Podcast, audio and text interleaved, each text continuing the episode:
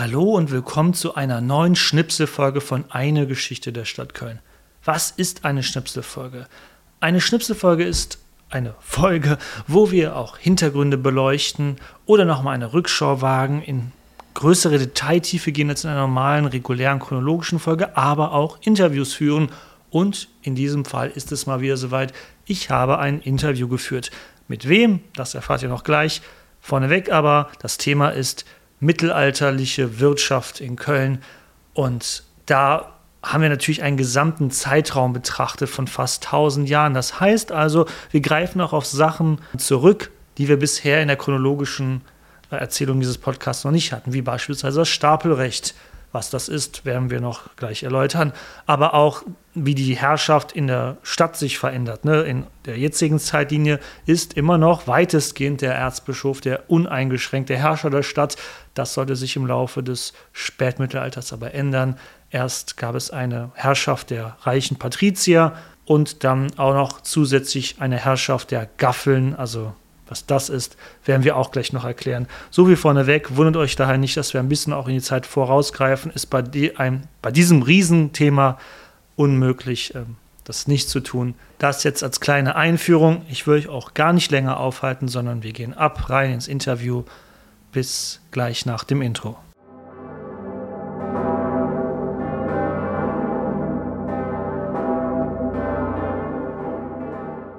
Stapelrecht, Gilden, Gaffeln, Zollfreiheit, die blaue Banane, das sind alles Worte, die man erwähnen kann, wenn man über die Wirtschaft im Kölner Mittelalter redet. Aber das ist oft so verwirrend, dass auch mich das an die Grenzen bringt. Deshalb bin ich froh, heute Dr. Christian Hillen hier bei mir zu haben, wissenschaftlicher Mitarbeiter beim Rheinisch-Westfälischen Wirtschaftsarchiv und auch Geschäftsführer des Fördervereins Geschichte in Köln und Mitherausgeber der nun über 45 Jahre alten Zeitschrift Geschichte in Köln für Stadt- und Regionalgeschichte.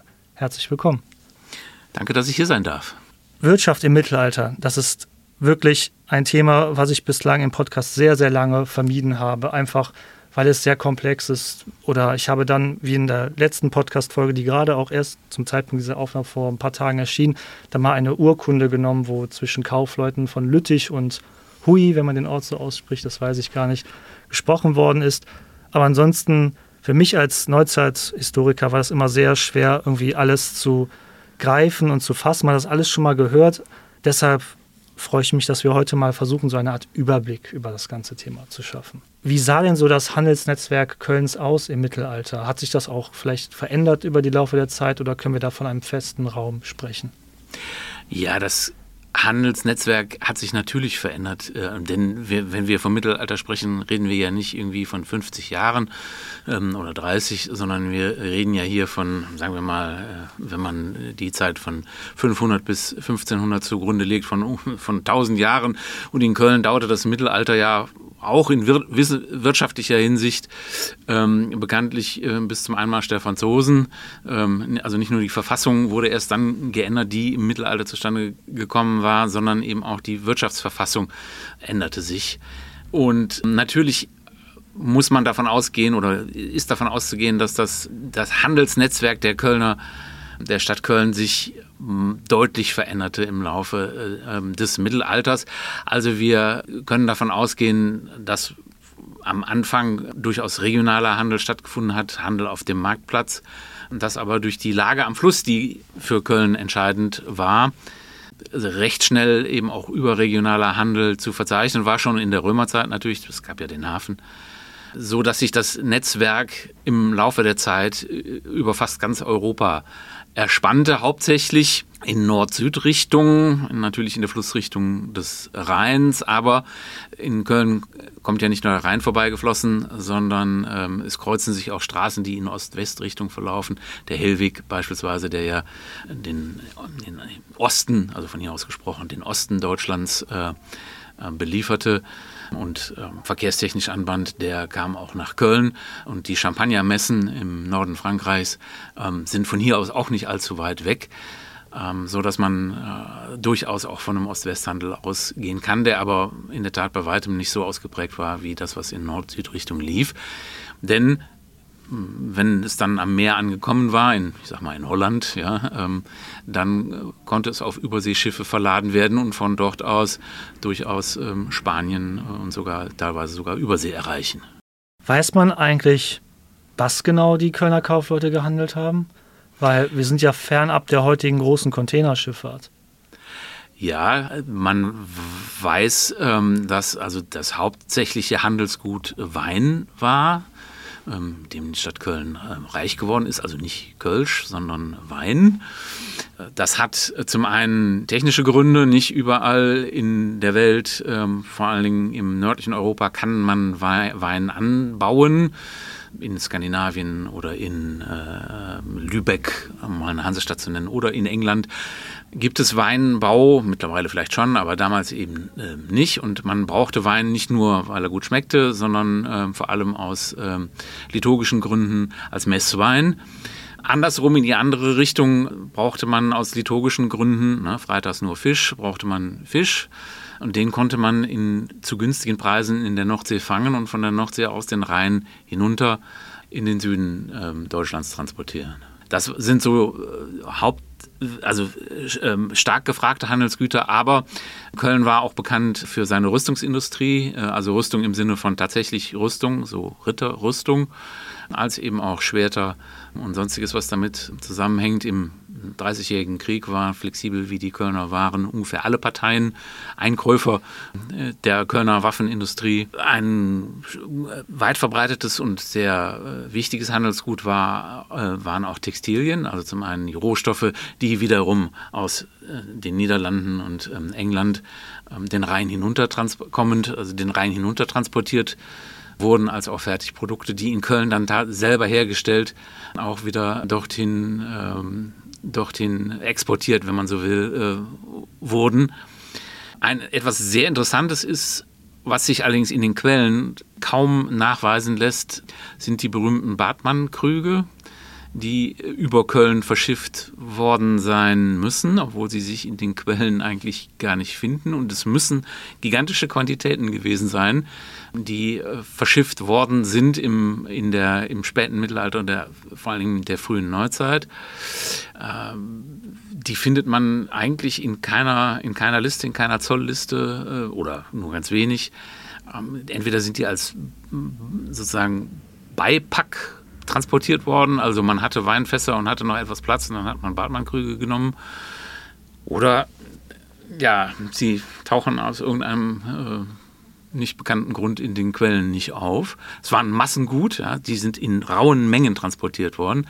Aber die Produktions-, Hauptproduktionszentren für diese Bartmann-Krüge waren eben zum Beispiel in Siegburg oder im Westerwald. Grenzhausen ist so das Zentrum der Steinzeugindustrie und der Frechener Raum natürlich. Und ja, die sind nicht alle über Köln verschifft worden, aber man kam ja, wenn man aus dem Westerwald oder Siegburg kam, Eben, quasi ja. nicht an Köln vorbei. Interessant.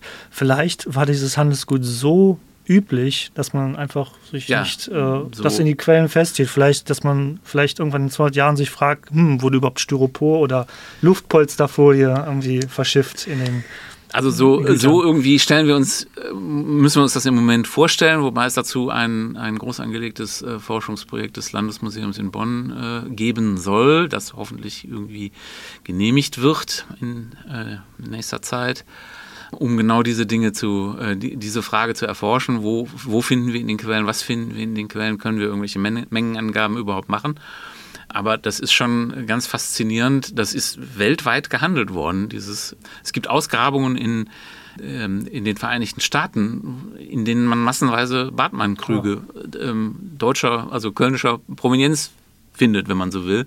Also in Köln selber sind die nicht gemacht worden, aber über Köln eben wahrscheinlich verschifft worden. Und ich selber habe so ein Ding in Charleston im Hafenmuseum gesehen, äh, Bartmann-Krug aus dem Westerwald. Das ist interessant. Nun ist ja Handel etwas, was ja alle gemacht haben im Mittelalter und auch, ich glaube, seit Menschengedenken auch.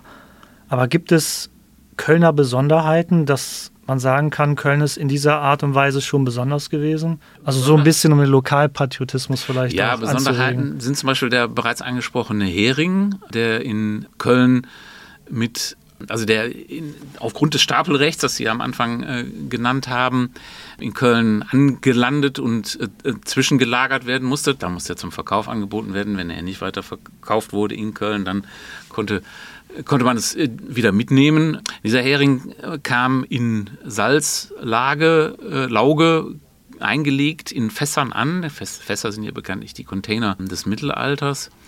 Der kam hier an, wurde ausgeladen, wurde von den Kölnern äh, überprüft, von städtischen Beamten. Und zwar nicht nur, um zu sehen, wie viel ist es und wie viel Steuer können wir darauf erheben, sondern er wurde eben auch qualitativ getestet. Ist auch unten in dem Fass noch Salz drin, liegt er ordentlich, sind die Fische alle noch in Ordnung. Dann wurde er wieder in Salz eingelegt, das Fass wieder verschlossen und dann kam der Kölner Brand drauf, sozusagen so ein, ein, ein Brandzeichen in das Fass, dass es geprüft wurde und das entwickelte sich zu so einer Art Markenzeichen hm. für den Kölner Hering. So als Gütesiegel auch. Als? Gütesiegel, genau. Ja. Made in, naja, tested in Cologne. Ja. Nun ist es natürlich, wenn man einen Händler zwingt, seine Ware auszuladen und für mehrere Tage der eben den Kölner Kaufleuten anzubieten, ein sehr schwerer Markteingriff. Und ich glaube, wir müssen auch verstehen, wir sind ja in einer vorkapitalistischen Zeit.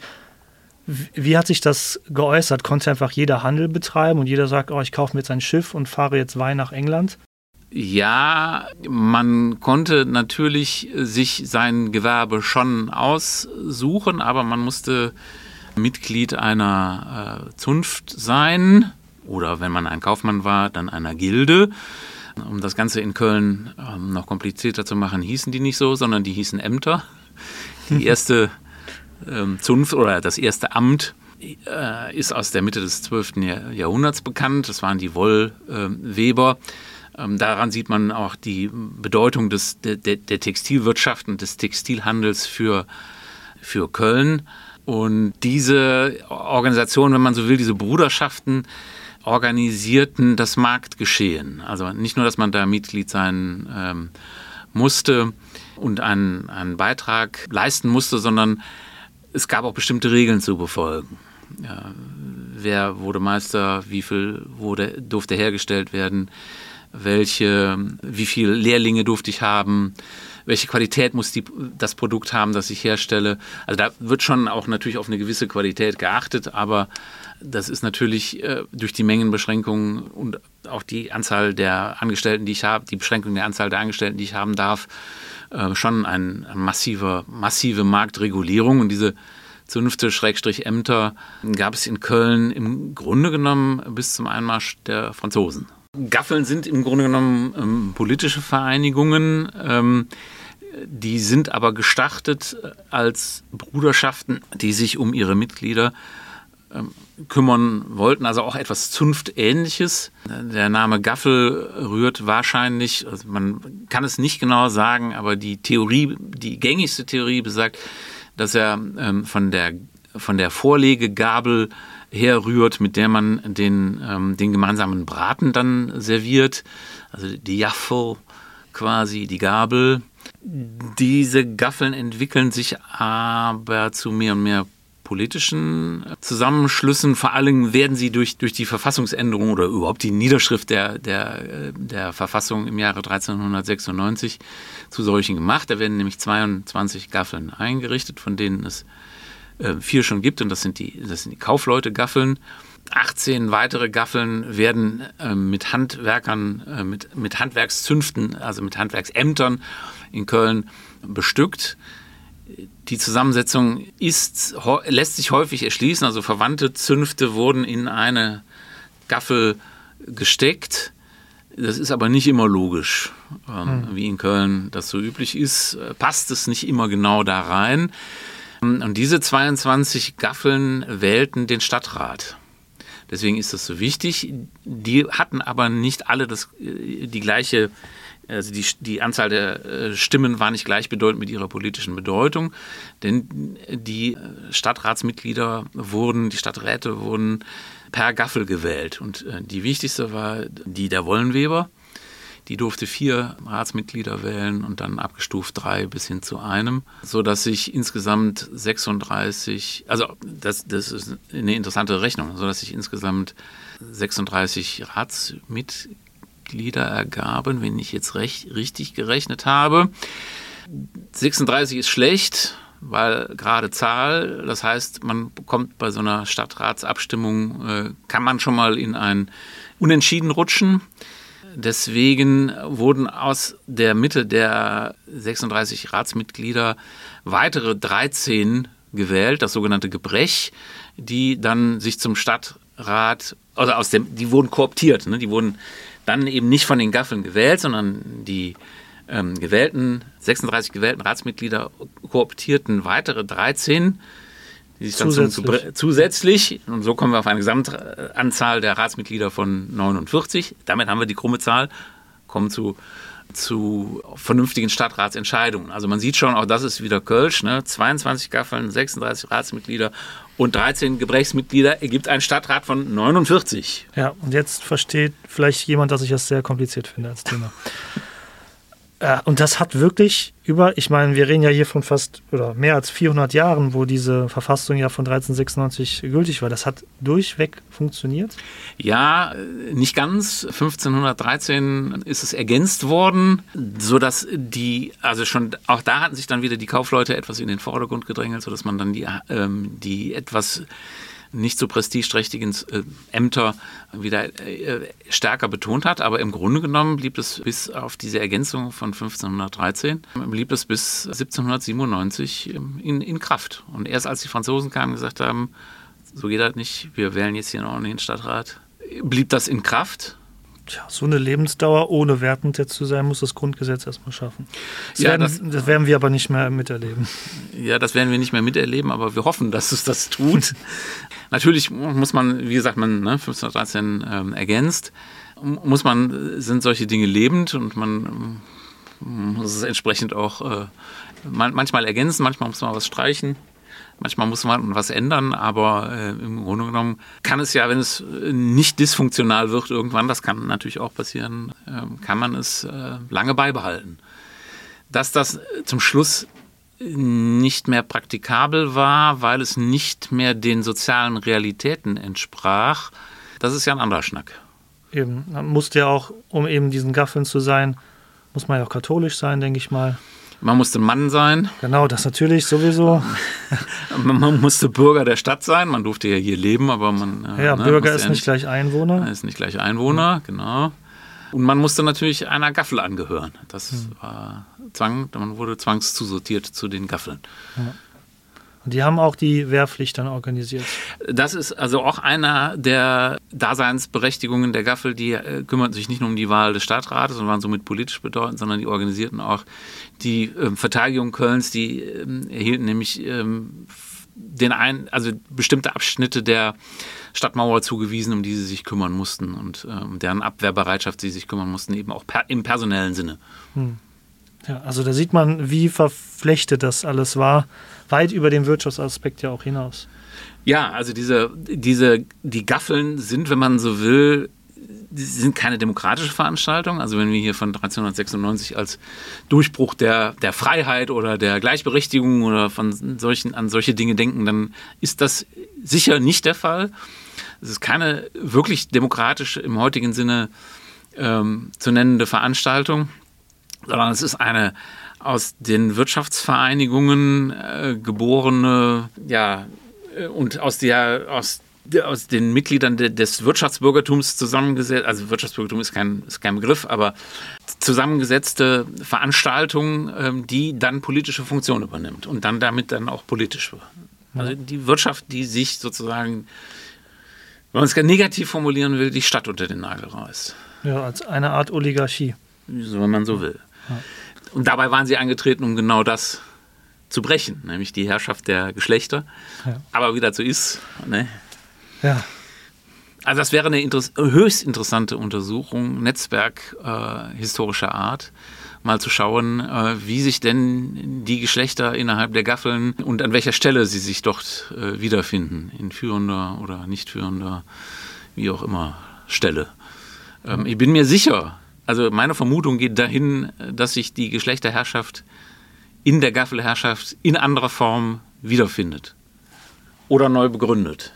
Ja, manchmal, das ist jetzt alles Spekulation natürlich, manchmal bläht man ja Gremien auch gerne auf, um die eigene Macht ja zu bewahren so. und so den Anschein zu erhalten. Also die ja, die mittelalterliche, frühneuzeitliche äh, Verfassungen sind vielleicht nicht so stringent, wie wir das heute gewohnt sind, wobei wir ja auch immer wieder feststellen, dass es an manchen, an der einen oder anderen Stelle bei, bei unserer Ver Verfassung nicht passt oder nicht mehr passt.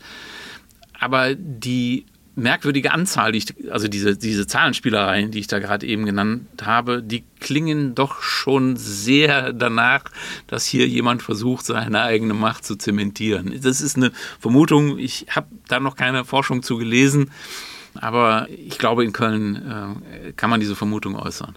Was er dann auch die Frage stellt, also man sich auch, wie konkurrenzfähig war das eigentlich am Ende noch? Wenn da schon Frankreich mit dem Merkantilismus ja im 18. Jahrhundert ankam und sowas und in Köln galten da immer noch mittelalterliche Strukturen.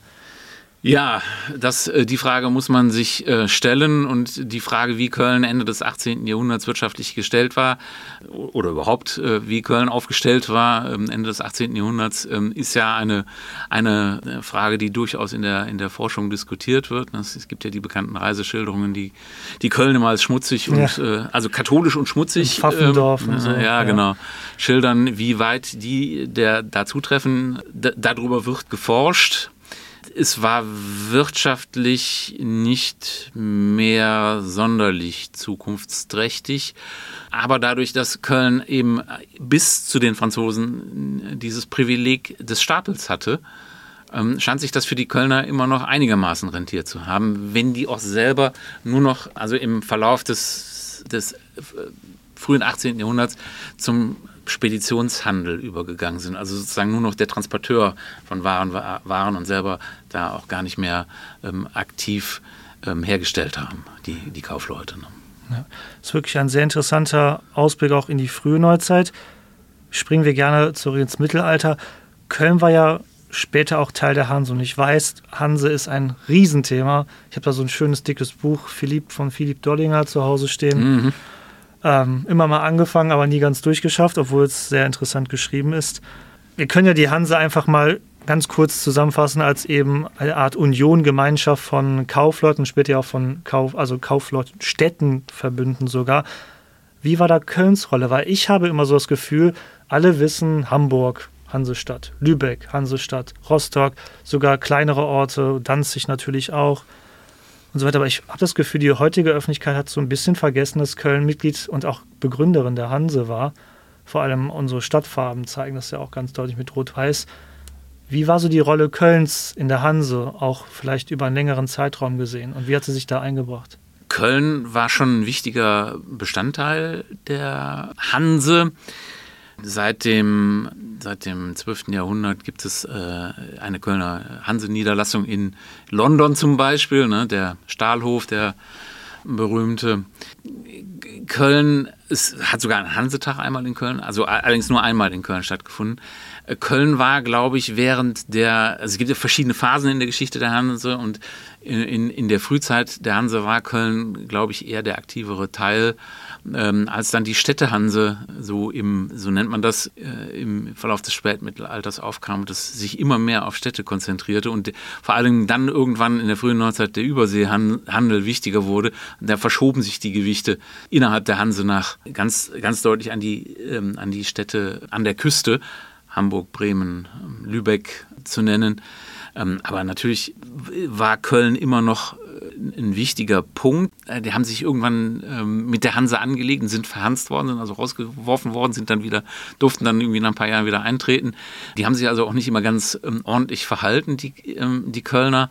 Dass Köln eine wichtige Rolle in der Hanse spielt, zeigt immer noch die Tatsache, dass das Hansekontor in Brügge, als es aufgelöst wurde, nach Köln kam und deswegen hier bei uns im Stadtarchiv liegt. Ah, interessant. Mit dem Stahlhof ist ein schöner Hinweis. Ich bin dort gewesen vor ein paar Wochen. Ich hatte meinen Sommerurlaub ah. in Schottland verbracht und auf der Rückreise haben wir für zwei Tage oder für eine Nacht besser gesagt in London Halt gemacht. Und dann bin ich mal zum Ort hingegangen, der war gar nicht so weit weg von unserem Hotel. Heutzutage steht da der riesige Bahnhof Cannon Street. Aber der Fußweg entlang der Themse heißt wirklich Hanseatic Walk.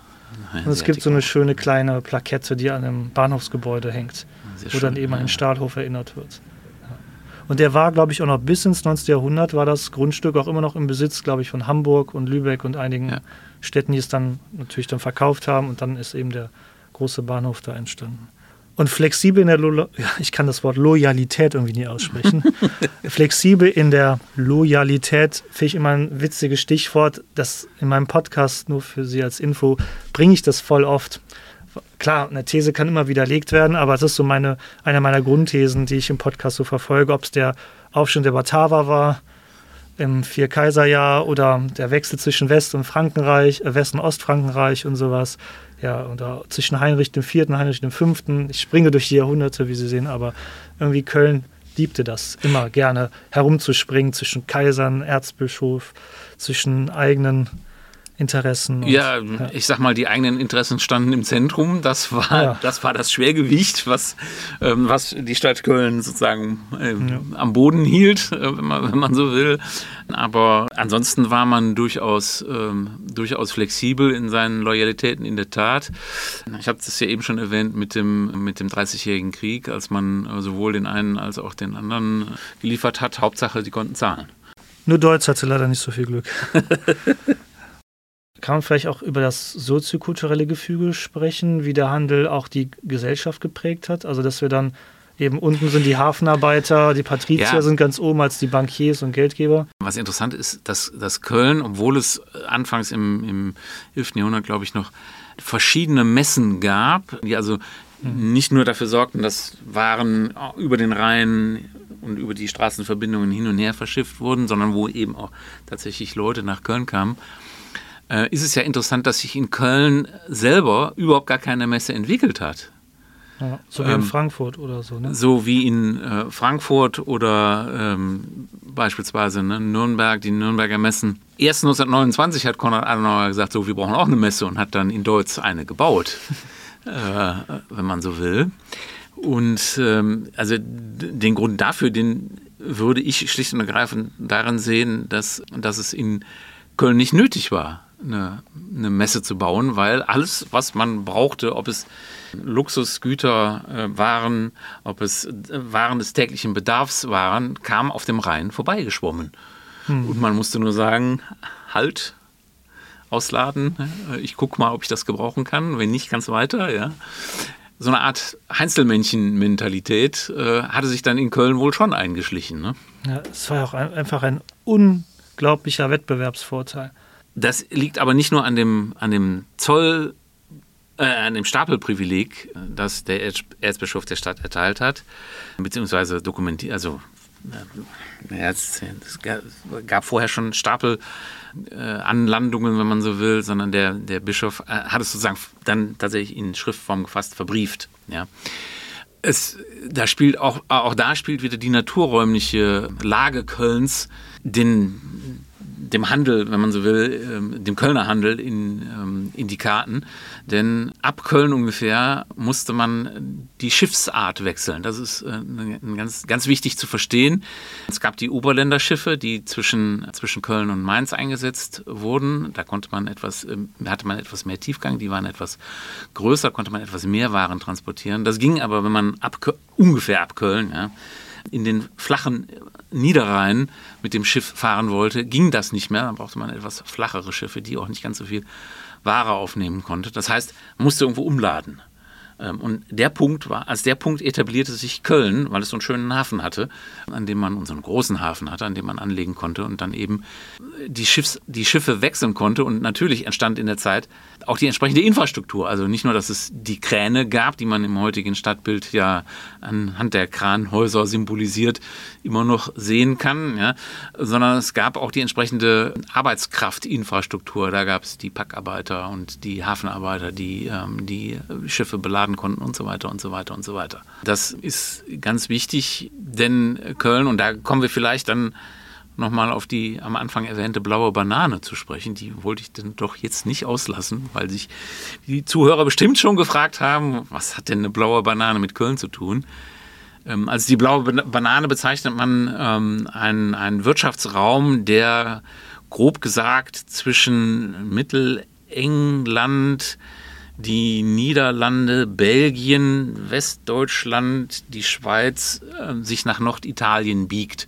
Warum das blau ist, weiß ich nicht. Äh, wahrscheinlich, damit man es nicht mit der echten Banane verwechselt. Aber es sieht so ein bisschen aus wie eine Banane. Und das ist ein, ein Wirtschaftsraum mit, so also heißt es, ungefähr 110 Millionen Menschen, die da leben und eben handeln, herstellen und natürlich auch konsumieren der verkehrstechnisch eben begünstigt ist durch den Rhein, der genau, die, also wenn man so will, fließt ja nicht in England der Rhein, aber wenn er da lang fließen würde, würde er genau in diesem Bananenbogen möglicherweise fließen, aber was einfach den Transport ungemein vereinfacht ne? hm. Ähm, und, und Handel eben auch erst möglich macht. Deshalb bin ich auch so froh, dass meine allererste Podcast-Folge, so laienhaft sie ja damals war, vor jetzt fast drei Jahren, die, da habe ich eigentlich gar nicht über Geschichte geredet, sondern nur über Geografie. Weil ich mir dachte, man muss doch erklären, warum entsteht genau hier, an diesem Ort, warum kommen die Römer hierhin und bauen genau hier eine Stadt. Und das ist natürlich immer geografische Aspekte. Lage, Lage, Lage ist das Allerwichtigste. Das ist wie beim Hauskauf. Genau. ja. Deshalb bin ich auch froh, dass Sie das mit der blauen Banane noch aufgeworfen haben. Ich habe es im Intro gesagt und dann im Laufe des Gesprächs dann ein bisschen schludern lassen. Ja, und Köln ist, wenn man äh, hinguckt, genau in dieser, genau in, in der Mitte dieser blauen Banane.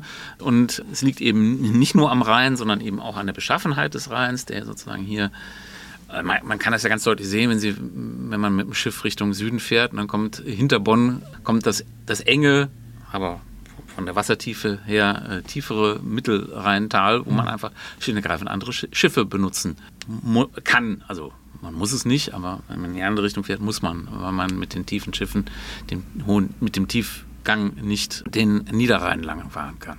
Und den dürfen wir uns ja auch nicht so vorstellen wie heute, ja. sondern das war ja ein meandrierendes Sumpfgebiet, sag ich mal, etwas, etwas, übertrieben. Ja. ja. Also was ich auch gerne mache, auch wenn es gerade wieder ein bisschen abschweift, da gibt es dann in Köln-Ostheim eine Kirche, die ist dem heiligen Servatius geweiht. Und das ist der Schutzheilige gegen Sumpffieber.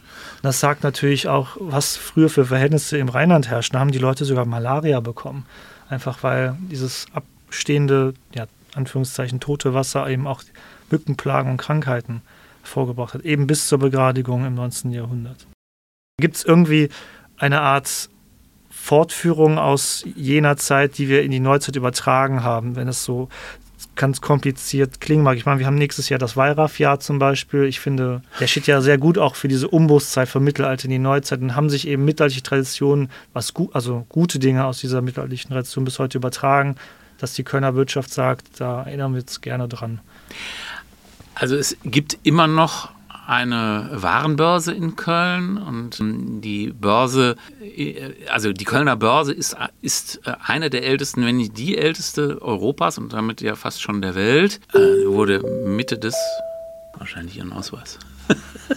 So, das war eine Durchsage der Stadtbibliothek Köln. Ähm, das schneide ich aber raus, weil da wird ja, ja. gerade ein voller Name genannt. Also, die Börse wurde Mitte des 16. Jahrhunderts in Köln äh, sozusagen zugelassen und damit, gehört damit zu den ältesten äh, Börsen Europas auf jeden Fall. Und das gibt es immer noch. Es gibt immer noch eine Warenbörse ähm, in, ähm, in Köln. Das ist vielleicht mehr eine, also das Kölsch heißt immer noch Gaffelkölsch.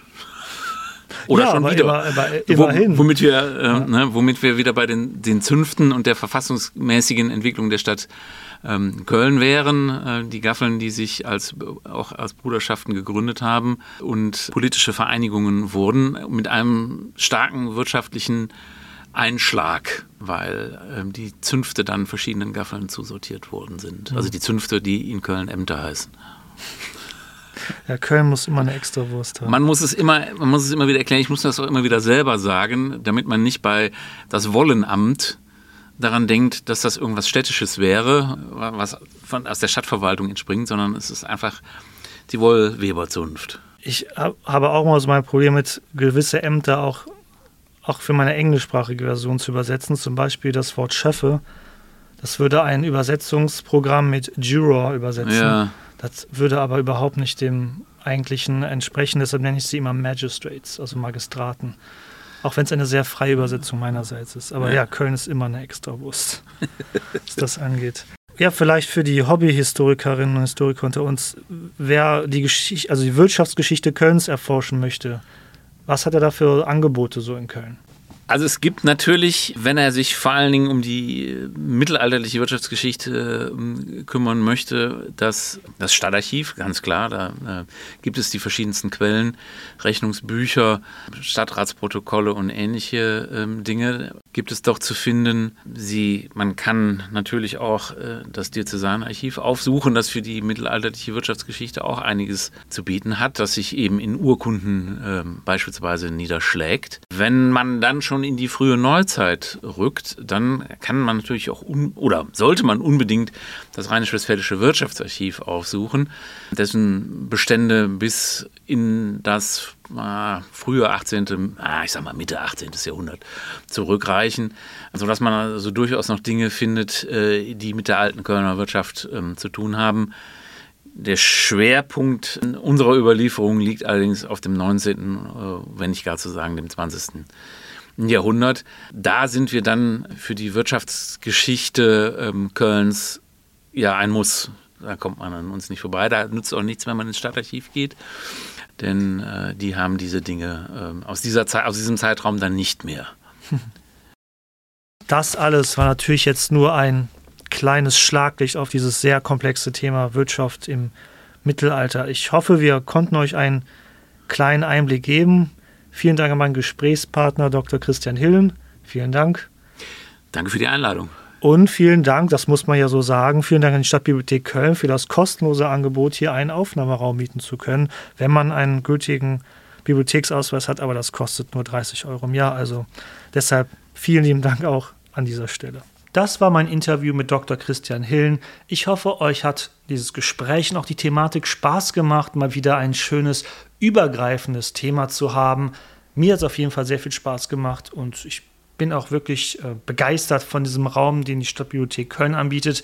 Begeistert war ich natürlich auch von meinem Gesprächspartner. An dieser Stelle nochmal vielen Dank für die Teilnahme. Empfehle diese Folge gerne weiter, empfehle diesen Podcast auf jeden Fall weiter. Das ist die beste und auch kostenloseste Art, mich zu unterstützen. Und ja, bis zum nächsten Mal. Martet Jod.